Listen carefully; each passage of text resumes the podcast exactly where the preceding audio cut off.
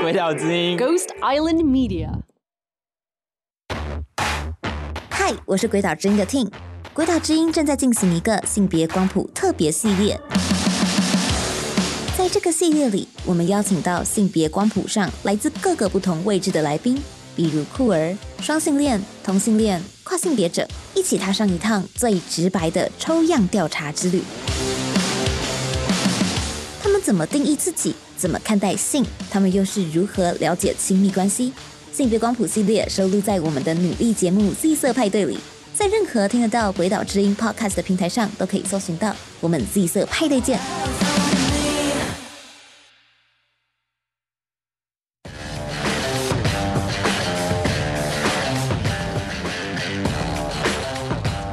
我那时候我跟他闲聊说，哎、如果今天你的小朋友说，嘿，妈咪，我想要抽大麻，你会怎么办？他会先问他说，哎、为什么你会想抽呢？了解说这个原因，说哦，比如说 I'm sad，我觉得很难过，所以我想要大麻可以让我快乐。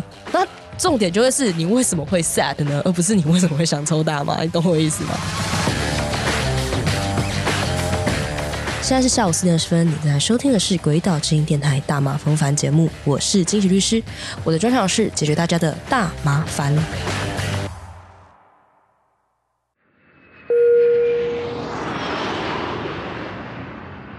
我们现在降落在 BKK 机场，没错，这集呢是在泰国录的。这一次去曼谷呢，访问了 Kitty Chupaka，他是泰国大麻合法化运动的主要推手之一。那他同时呢，也是一个美国的大麻品牌 Cookies 的品牌大使。他最近九月的时候呢，被欧洲毒品与毒瘾监控中心，就是 EMCDDA 邀请到布拉格参加一个会议，他去报告说目前泰国合法化的状况以及法规的演进。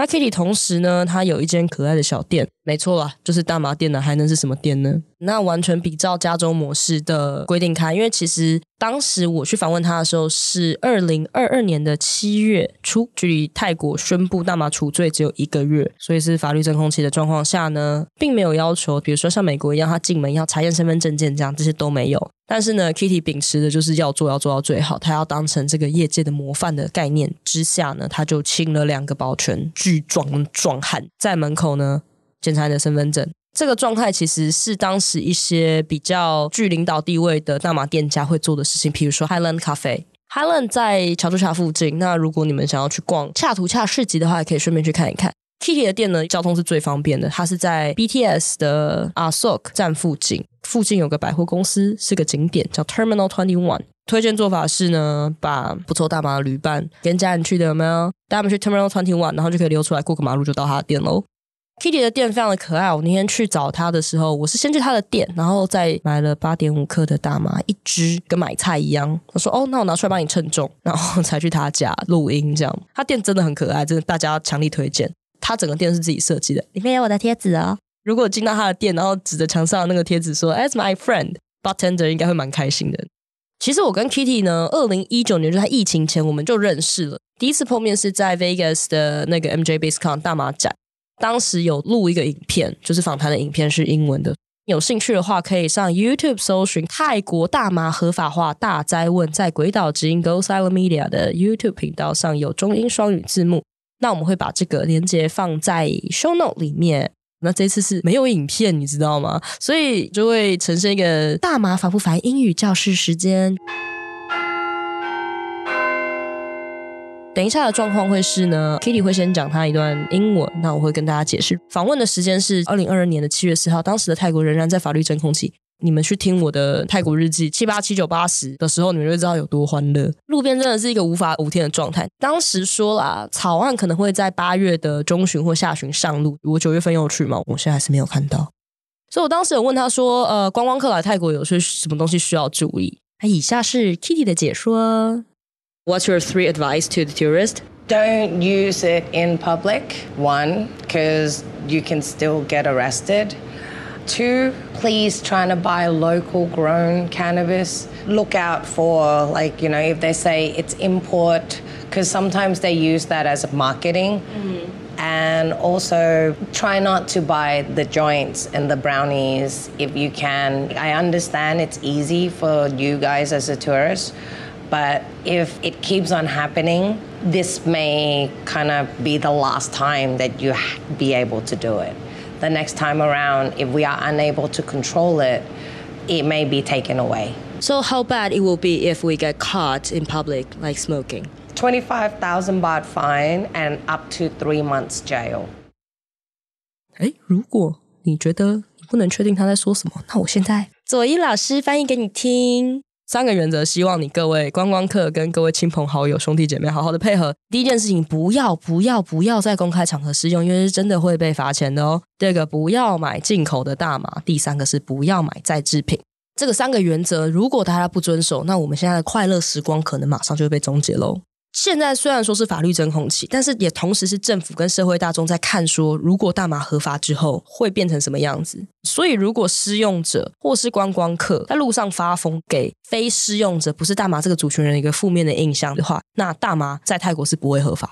虽然当时呢，就是讲说，哦，他们的卫福部长他其实有一些消息说，他买了很多地啊，投资了很多大麻农场啊，是准备要就是一定会推合法这样子。不管怎么样，他一个人是没有办法抵抗这件事情的。加上当时泰国的社会已经开始出现一些假消息、假新闻，说哦有人抽了大麻之后跑去砍人啊，就好可怕的事情。所以 Kitty 强调三件事情，就是不要公开场合使用，不要买进口大麻，不要买再制品。在公开场合抽大麻会发生什么事呢？会被罚两万五千铢。那至于警察是不是真的会来找你呢？请洽我的泰国日记，因为我本人就被警告了。谢谢。那为什么不能买再制品？再制品包含卷烟。包含饼干、包含布朗尼这些东西，其实因为在一个民众还没有成熟的接受说，哎，了解大麻是什么的状态下，它可能会加东西，你还是不知道。它可能里面加的是合成大麻素，或是其他的 spice，或者 K two 这种比较便宜的东西。那还有个可能就是你无法控制剂量，比如说吃的部分。这个部分要跟各位报告，就是我这一次九月份去员工旅游的时候呢，翻车。我在上飞机之前想说买了大麻蜂蜜不要浪费，哎，那大瓶才三百块，我真的不觉得它里面会有加多少。他跟我说没有很多，好像三十五 milligram 一大瓶，我想说 is nothing。然后我就吃了三分之一瓶，大概是我那时候想说，我们十 milligram 应该还好，因为我那时候在美国的时候，一片巧克力就是十 milligram，我是各种吃啊。想说那时候已经是泰国最后一天，我的耐受应该已经起来了，结果我在机场吐了，就过量。我本来那时候计划很好啊，就是在那边机场用一用，有没有？然后就是在一个 body high 的状况下上飞机，然后就一路睡到台北，完美。最后我虽然也是这样了，但是中间经历了在机场吐在口罩里面，把所有的同事吓疯，这是一个 首次披露的经验。我希望大家可以理解为什么对一个刚开放大麻的国家的人民来说，真的是先不要开放再制品。因为这个东西，我问 Kitty 说：“哎，为什么不能加到食品里面？”他说一个很有趣，他说：“哦，其实这是食品法规还没有完善的问题哦，所以其实不能加，但是叶子可以，因为叶子本来就是香料，所以才会有在泰国日记里面说我吃到湿的卫生纸很生气的事情。所以呢，七月当时是这样子说不能卖再制品，那一直到了九月去的时候呢，一样是说目前暂时不开放贩卖再制品，包含 pre roll，除非他面前帮你 roll，所以他可以做的方式就是说，呃，我可以帮你卷。”那比如说，我这次去考山路还遇到一个店家很有趣哦，他有一个电子雾化器，那种高档的，长得像个火山的，像 volcano 那种。那他就是说，你买完大麻之后呢，他帮你用那个装，帮助私用你啦。那他这样子也不算卖再制品，他这样顶多算是代客料理，好吗？你顶多只能代客料理。但是我觉得 Kitty 的这个说法我可以接受，因为这算是社会沟通的一个步骤。不买进口大麻的原因是什么？因为我跟你讲，世界上没有一个品种的大麻可以在一个月内。一个月哦，一个月里面哦，从发芽然后到长出来，到开花，到干燥完成，到可以上市，没有这种东西，好吗？而且那天六月初合法，早上合法，下午就一堆人拿出来卖。请问这些大麻是哪来的？所以在泰国目前种植栽种技术本土的农场供应不上的情况下，就有很多进口货。因为现在其实美国大麻大盛产，所以他们要疯狂的外销。其实美国的大麻业其实最近这一两年其实生意并不好，所以这些生产的大麻怎么办？第一个就是像六十八集的时候，波多黎各大麻王 Chester 说的，那只好把它做成再制品啊，他要把那些花提炼掉，那不然就是要怎么办？出口啊？那出口能光明正大出口吗？不行啊，对不对？所以他们就是要偷偷摸摸出口。所以其实现在很多在曼谷街边的大麻店家，你要去问他说：“哎，你的大麻是本土的吗？还是进口的？”因为之前大家讲说，哦，泰麻、泰麻、泰饭很烂。已非无下阿蒙，好吗？但是这样子的印象仍然是存留在消费者中，所以他们希望是可以帮助本土的农民，而且是真的需要钱的农民，而不是在让这些外国的资本家用经济殖民亚洲市场。我觉得这是一件很重要的事情。那其实主要是要保护泰国的本土农业，因为以现在的状况，如果你让外国的大麻进口，人家加州种的东西这么好，你真的没有办法竞争。其实很多国家，不管是 CBD 也好，THC 也好，它都是不允许进口的，这个是正常的事情。但是也是希望说，大家如果想要去泰国享受自由的空气的话，那你也要为这个国家的合法化尽一点点心力，就是你不要让这个产业变得越来越糟。我知道有一些大麻店，他会说：“哦，这个是像我这次去遇到很多，他说哦，没有，这是这是美国进口的好东西。”说我不要，我要泰国产的。泰国产主要的最大的产地是在清迈北边、清莱附近、曼谷周边也有，泰南其实也有。那 Kitty 的店呢，大部分的货都来自于清迈。那比较有趣的是，他们现在也会有大麻店，他会主张说：“哎，我们这是有机的。”所以他们现在其实有法规在做有机认证、草案，但是不知道什么时候会出来。三件事情再重复一次：一，不要在公开场合使用，不然会被罚两万五千块泰铢；第二个，不要买进口大麻，支持本土的农业；然后不要买再制品，除非你想跟我一样在机场呕吐。而且你想想看哦，我那时候是身边有一堆人在帮我。如果是你自己去，然后你不知道你吃了多少 dose，虽然我那时候以为我吃的是呃十 milligram，但是我想到一件事情，就是它不可能打的是均值的。我可能吃到那边是特别浓的部分，所以我才啪一个 OD，你知道吗？在他们的食品法规健全之前，为了你各位的安全，不要买再制品。还有啦，就是我知道考山路吼抽大麻这是一个麻烦的地方了，因为你真的不能在路边抽，你要去哪里抽？房间不一定能抽，所以呢，考山路呢那边有在规划啦，说他们要弄一个区域，说大家可以在这边自由的抽大麻，就像垃圾桶一样，你知道吗？如果你在街道上不设垃圾桶，大家就会满地都是垃圾，所以你要必要的时候，你还是要设垃圾桶的啊，不然就要像我这次一样，这次就是遇到了一台大麻车车。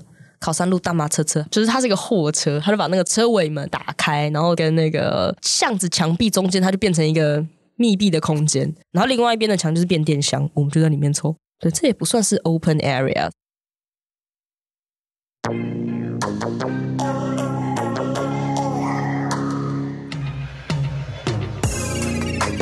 虽然说现在法规非常的不清楚，但是据可靠消息指出。而且不管是泰国那边还是加州那边，都说其实泰国的法律会承袭加州法。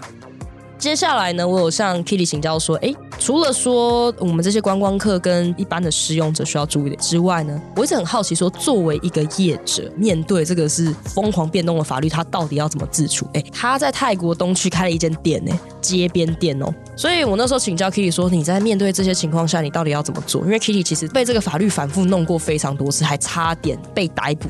比如说你要怎么做长远规划，你根本不知道下个礼拜法规会变成什么样子。所以其实他很痛苦，以他已经政通人和到这种地步，他都会被弄了。你知道，一般的店家根本就是不知道在哪里，所以每一间店家的库存不多，你就会发现他不能有大库存啊。我怎么知道哪天你会说 OK？你要卖大麻，你要申请什么牌照？因为其实依照加州法，大麻店是要牌照，而且非常麻烦。而且加州的法规导致了小店无法生存，最后都被大型的店家垄断。所以我就问了 Kitty 说，在这个法律随时朝令夕改的状态下。你要怎么应应？那对你有什么影响？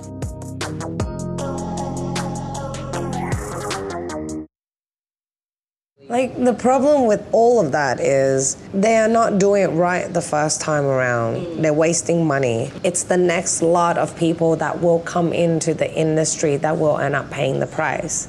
And that's going to continue because it's not really making money if you do not understand the market mm. right now or understand the law. To tell the truth, right now, I can't plan my next three months. I'm having a hard time talking to my marketing team as to how to do our content. Mm. I'm having a hard time talking to my operations team as to how much do I need to stock on things, what type of operation do I need, what are the procedures, because things are changing. Mm. I need to kind of oblige by the law. I also trying to set my own rules because there's no rules. Mm-hmm. And all of that is, yeah, quite hectic right now, but I feel that if I'm able to do it, it can be replicated. Yes. And if it can be replicated, others, many others, can replicate it. I understand the weak points of a lot of the cannabis people because they are not always business people um, and they need help with their system. So if we can help provide that system, everyone can benefit and we can spread the wealth. And it's not like I want to be the only one and like, you know, the major, the best, the biggest.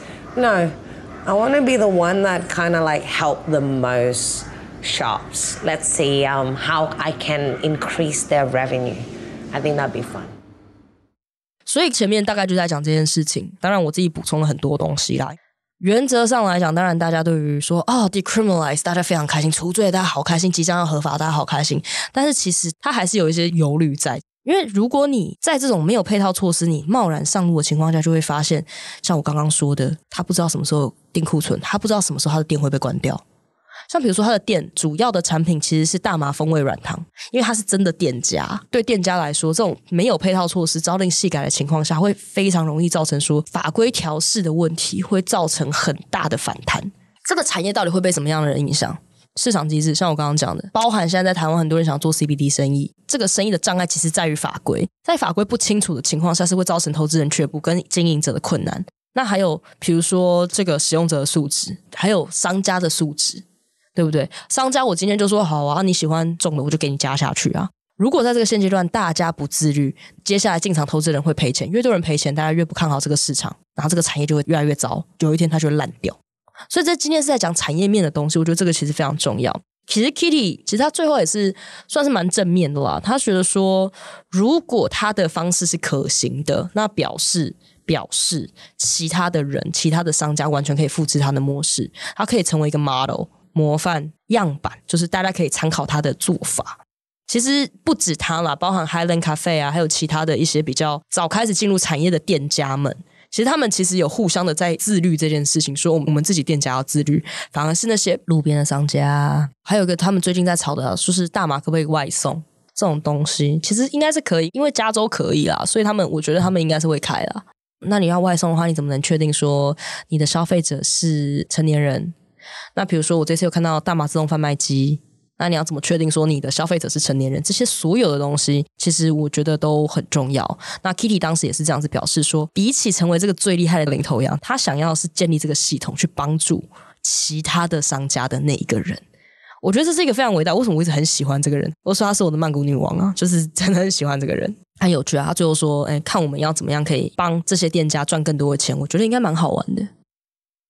The people who use is not having the conversation with the people who doesn't use. And the people who doesn't use is not opening up to having that conversation with the people who use either.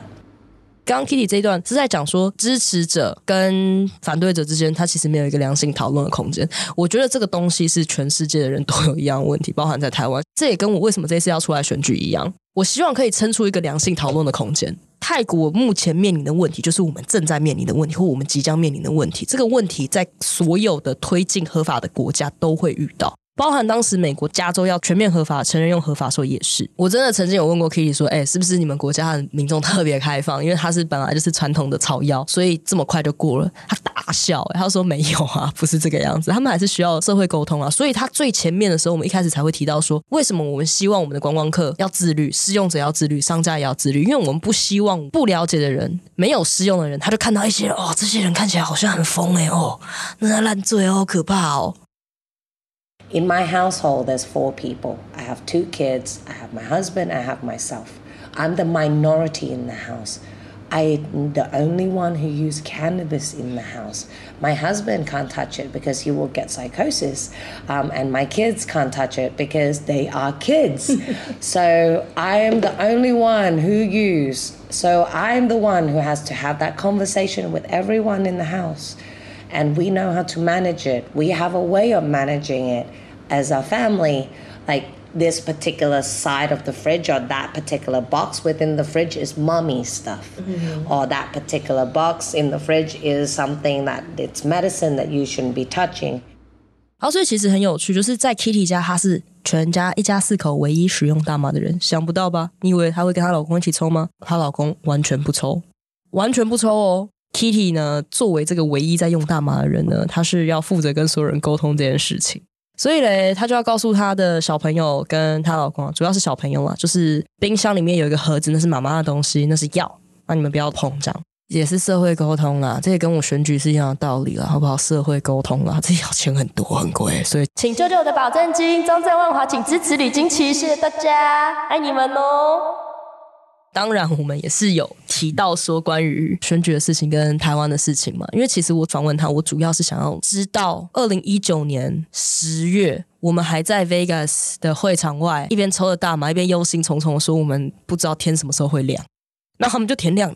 我一直想知道说他们到底怎么办到的。那除了说泰国特殊的政治情势之外呢，还有是什么我们可以学习的？The very lacking of knowledge is actually the worst out of it all.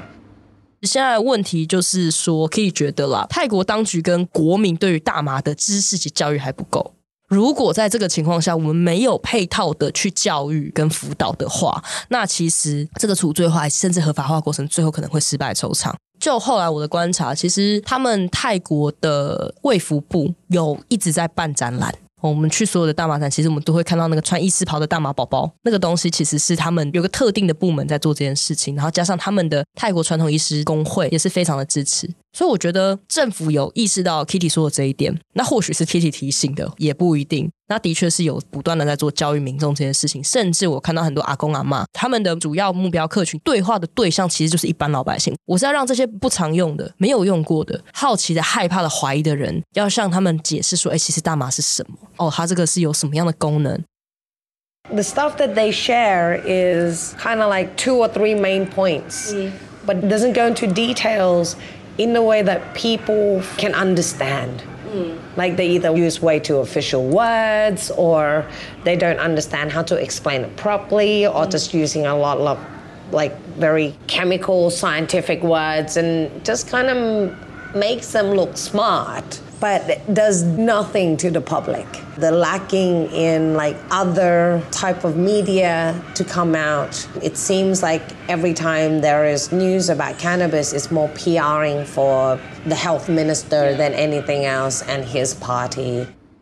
所以其实欠缺知识、知识匮乏才是核心的问题，就是很多概念你必须要被好好的解释清楚。 因为如果你用一些很学术、很困难的名词的话，好像说哦你听不懂就算了，这个东西是我们台湾完全可以借鉴的。就是有时候我们在跟社会沟通的时候，像比如说我最近因为我出来选举嘛，我就要去社会沟通。我选举之前也在社会沟通，那我现在更加社会沟通，就我就发现说，社会沟通不是掉书袋。也不是比较谁书读得多，或者是谁呃专有名词甩得多，你要的是对方能不能理解你在讲什么。如果你用一些很难以理解的专有名词，让人家产生距离的话，会造成更大的误会。Kitty 他刚刚里面他有强调这一点，那这是为什么做大麻烦不烦呐？对不对？我们大麻烦不烦做两年多来讲了，是希望说可以给大家一个正确的资讯，等到那一天到的时候，我们已经准备好了。I feel that by opening up like this without education is setting us up for failure. And they are either doing this on purpose or let's see how it is or see, we open it up, you guys didn't listen, now we have to put it back. Kitty 甚至有怀疑过啦，说：“哎、欸，这个到底是不是反对者的策略啊？就是我们今天就赶快推一推，然后就要全世界爆炸，像整个泰国爆炸混乱，然后就失败喽，拜拜。”我是觉得多虑了，这算是开玩笑。他那他外面开这种玩笑，我觉得他真的他真的很有趣。Listen up, young dear politicians. This means that eventually, one day, may not be today, but maybe in a few years or next round, there is election coming up in your part of the world. This will probably eventually be one of those policies that you can use to gain voters. 当时 Kitty 就说，或许几年之后吧，我们台湾会面临到跟泰国目前发生一样的问题。他先在美国演一遍，那泰国也演一遍，台湾正在上演。 哦，跟大家补充一个可靠的消息，就是马来西亚即将要在明年的时候开放 CBD 了。马来西亚，哎，马来西亚是一个非常保守的宗教国家，拿到大麻可能会要蹲很久的。那大麻合法化就会变成一个争取选票的工具。Well, it's happening，正在发生哦。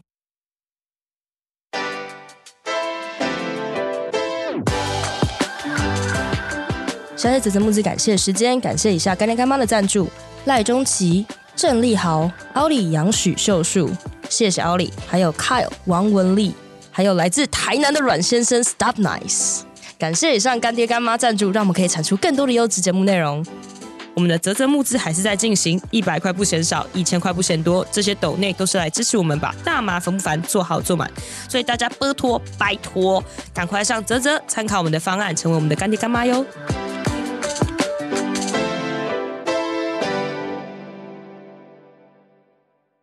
做这种社会倡议一直都不是简单的东西，而且大麻产业里面大部分都是男性，而且你会很意外，甚至在泰国的大麻产业里面充满了白人男性。Kitty 呢，作为一个女性，而且是一个母亲，常常面临到一些很讨人厌的挑战，比如说外貌。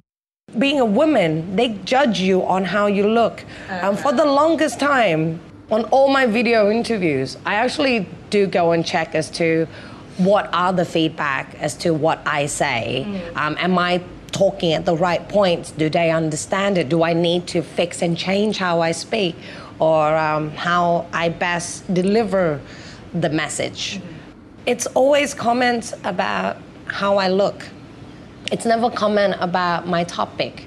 But when you go and look at other videos of um, men who are doing similar interviews, they will comment on the topic that he's talking about. The looks got nothing to do with it.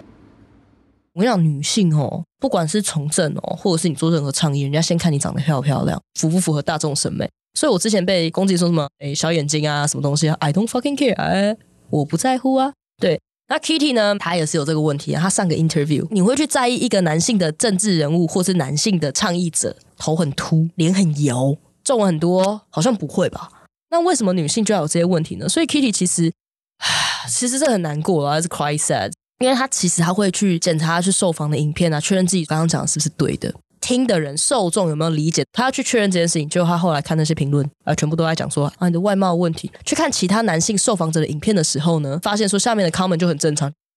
It's quite sad to the point that I had to go have my eyelash extension done so that people would actually listen to what I have to say. Because they assume that you need to look a certain way to be respectable. I have the whole, oh, why is your lip so dark? I'm like, yeah, I'm addicted to cigarettes that is actually legal. Or like, oh, why why don't you dress nice? I'm like, fuck, I was doing like a 20 hour day and it was a very long week What do you expect? I'm working. And like I'm trying to get interviews in between the craziness of work, running a day job, advocating and answering press. And I'm getting judgment because I didn't put on my makeup. Kitty 强调一件事情，就是说你的外表跟谈论的话题一点关系都没有。但是活动之前他要去接睫毛，为了让大家可以专心的听他说话，同理可见。因为我自己也有接睫毛， 从出来开业之后开始，会有一些需要面对镜头的时候，我有遇过一模一样的问题。就是重点不是我刚刚说什么吗，重点是我长得丑会影响我刚刚说话的内容吗？好像不会吧。就是其实作为女性，在这种产业里面，或者是作为倡议者，其实是一件困难的事情。所有人都在计较说，哦，你为什么唇色这么深？你为什么打扮成这个样子？那你为什么没化妆？他每天都在工作，还要照顾两个孩子，他抽空来受访，这么重要的东西，他的 topic 没有人在意，议题没有人在意，重点只是说，哎哎，你怎么不化个妆啊？你气色看起来很差，要不要去擦个口红啊？只是因为她是女生吗？只是因为我们没有鸡鸡吗？抱怨就此打住，想听更多，请听自己色派对，有我本人更多抱怨，谢谢。刚刚有提到说，Kitty 其实她有两个孩子，她是两个孩子的妈，是两个小朋友。因为我们到她家发现有两个小朋友的背包嘛，然后说，哎，楼下不能抽，要上楼上，因为小朋友会在这边。我那时候有跟她闲聊说，哎，如果今天你的小朋友说，嘿，妈咪，我想要抽大麻，你会怎么办？ I would like to be the first one to introduce them to it. But at the same time, there is a reason why you really should be of a certain age. For me, it's 18. It's kind of like you're an adult.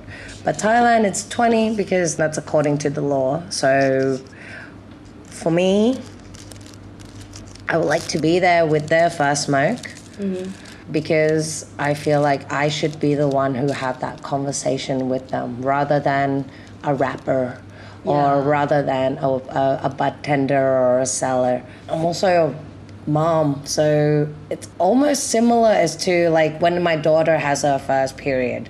I should be there to kind of mm. like, you know, talk her through it so that they like, just in case they don't freak out. It's not like they will, but you know, just in case.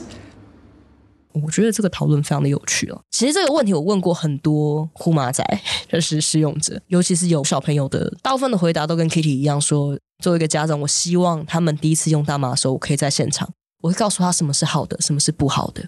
那 Kitty 说，他希望他小朋友学这些跟大麻有关的知识呢，是来自于他，他希望他的孩子他是可以陪伴他，而且告诉他正确的知识的，而且必须要等到他的孩子成年，可以法定适用年龄。因为其实大麻素 THC 它其实是精神活性物质，对于正在发展中的脑神经是会有一定程度的影响的。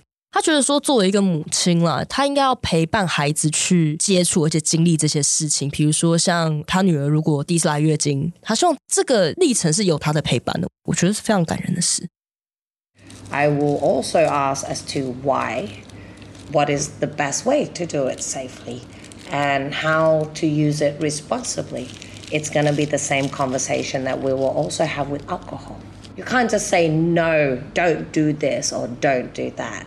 You have to also give them like the alternative. If you're going to do it, this is how you're going to do it safely and That's true. properly and responsibly We're sort of like sex education as well. Oh yeah, like Thailand, the the way of teaching about sex is just say no.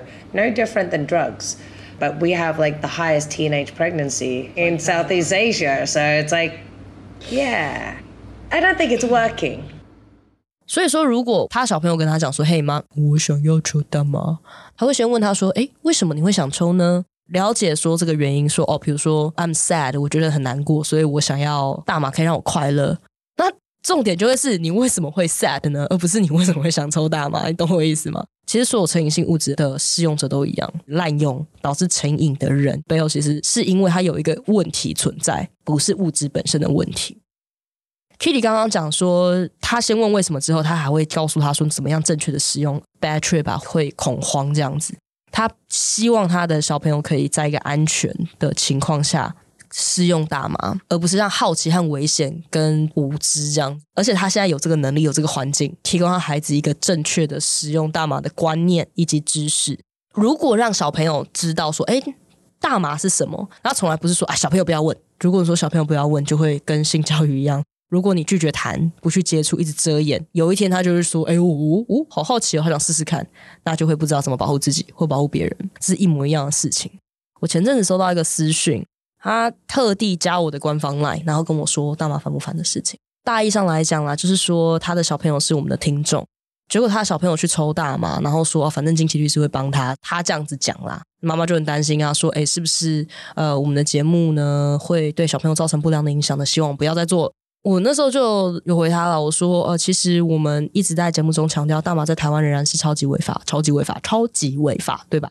我还做成贴纸诶，我们的节目并没有在误导错误的观念，也没有误导任何人做违法的事情。我一直不断的强调，种大麻关五年，卖大麻关十年，运大麻关十年，比较少见。那我们是在跟社会沟通，我们在传述大麻正确的知识。我能理解这位妈妈的忧心，他真的很用心，他写超长一篇。如果觉得这段对话似曾相识，或许曾经发生在你跟您的母亲之间的话，或许可以跟妈妈好好沟通一下，不要站在一个敌对的态度。因为我们从小到大，青少年到成年的过程中，大部分都是爸爸妈妈、家长在教你。可是你长大了，这是他们不知道的东西。那他如果小时候教你看红绿灯没有不耐烦，那我希望你们就把他们当成不会看红绿灯的人。他们真的对大麻一无所知，不要放弃沟通的机会。虽然我自己也在慢慢的跟我妈沟通，这件事情并不容易，我我也是拖了很久。那我相信你们比我更优秀啊，关于沟通的这个部分。这就是我们前面 Kitty 也在讲的，我们要怎么样跟社会其他人沟通。如果你希望未来的世界是一个大麻合法的世界，那你必须要做点什么事情吧，至少跟你身边人开始沟通吧。我相信妈妈可能不会听这一集，但是我相信我们十九岁的 bro 应该在听这集，跟妈妈讲一下啦。诶，不要因为这件事情跟妈妈吵架。我觉得你妈提这个东西，我觉得非常的好。这个是一般大众会有的问题，会考虑到的事情。希望你们可以好好的跟身边人沟通这件事。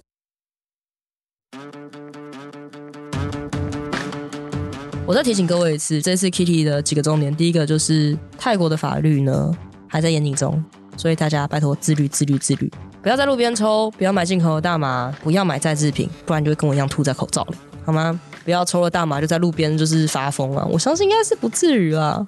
强调最后一件事情就是大麻还是超级违法，超级违法，超级违法，不要带任何东西上飞机，OK？不要做违法的事情哦，你各位，拜喽。